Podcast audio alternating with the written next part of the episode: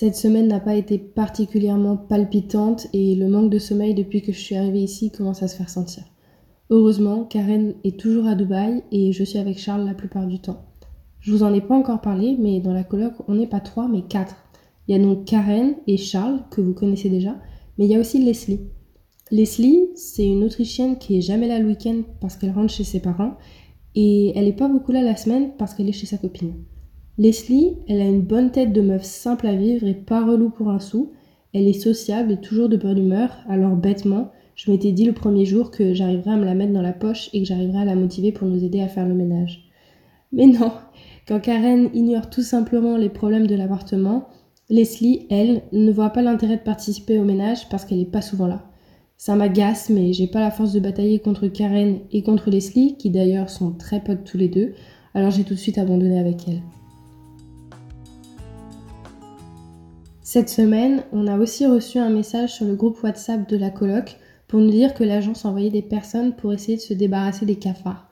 Quand je suis rentrée le soir, j'ai vu les cafards marcher sur les lignes de produits soi-disant répulsifs que nous ne devions pas toucher et slalomer entre les pièges attractifs comme si de rien n'était. J'avais déjà pas grand espoir quant à la réussite de l'opération anti-cafard, mais là, je suis fixée, ça n'a servi à absolument rien. Comme des prisonniers, Charles et moi comptons les jours qui nous séparent de notre départ. Et Charles a finalement été motivé par mes démarches et a trouvé un appartement en solo pour le mois d'août. J'arrête pas de le dire, mais je sais pas comment il a fait pour endurer tout ça sans jamais se plaindre et en restant cordial avec tout le monde. Il me reste encore un peu de temps pour essayer de le punkérifier, histoire qu'il sache tout envoyer balader quand on se fout de lui et quand les conditions sont juste pas normales. J'ai pas grand chose de passionnant à raconter sur cette semaine au laboratoire. Par contre, je peux vous parler des soirées organisées au labo. Au Max Perutz, il existe un bar au dernier étage où on peut prendre un café comme un shot de tequila. J'étais assez étonnée de trouver ce genre de bar qui vend l'alcool au sein d'un institut, mais bon, apparemment ça existe. Malheureusement, pour des histoires probablement politiques, la fac de médecine à laquelle est rattaché le laboratoire a demandé sa fermeture.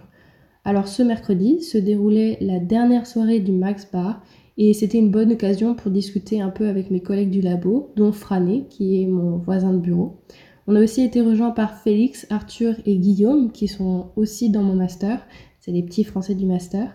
Et on a passé une plutôt belle soirée. Le vendredi, je suis allée à ma première beer hour au Vienna Beer Center. Et la beer hour, c'est un peu le moment de décharge. L'alcool et la nourriture sont gratuits et chaque semaine, c'est un laboratoire différent qui organise la soirée.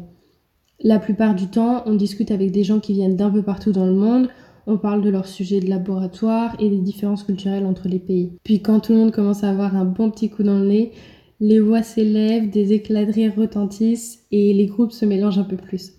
C'est une ambiance légère, même si ça me semble toujours aussi bizarre de voir des gens se mettre une caisse sur leur lieu de travail et surtout à quelques mètres parfois de leur directeur de laboratoire.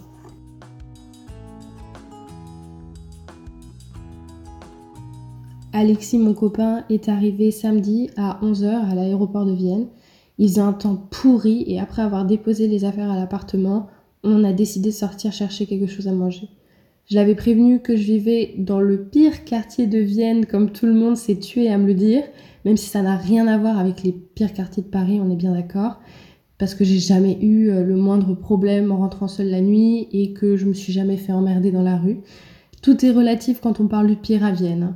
On est donc sorti sous la pluie pour aller aux galeries commerçantes près de chez moi et de loin on a vu un homme qui était visiblement très sous en train de se vomir dessus à grand flot et je crois que c'est le premier moment où il a réalisé que l'ambiance serait pas aussi sympa que dans le centre.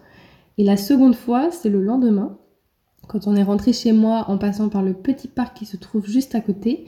Et au moment de passer la grille, mon regard a été attiré par un objet brillant qui se trouvait au sol. Et ce truc qui brillait, bah, c'était une seringue.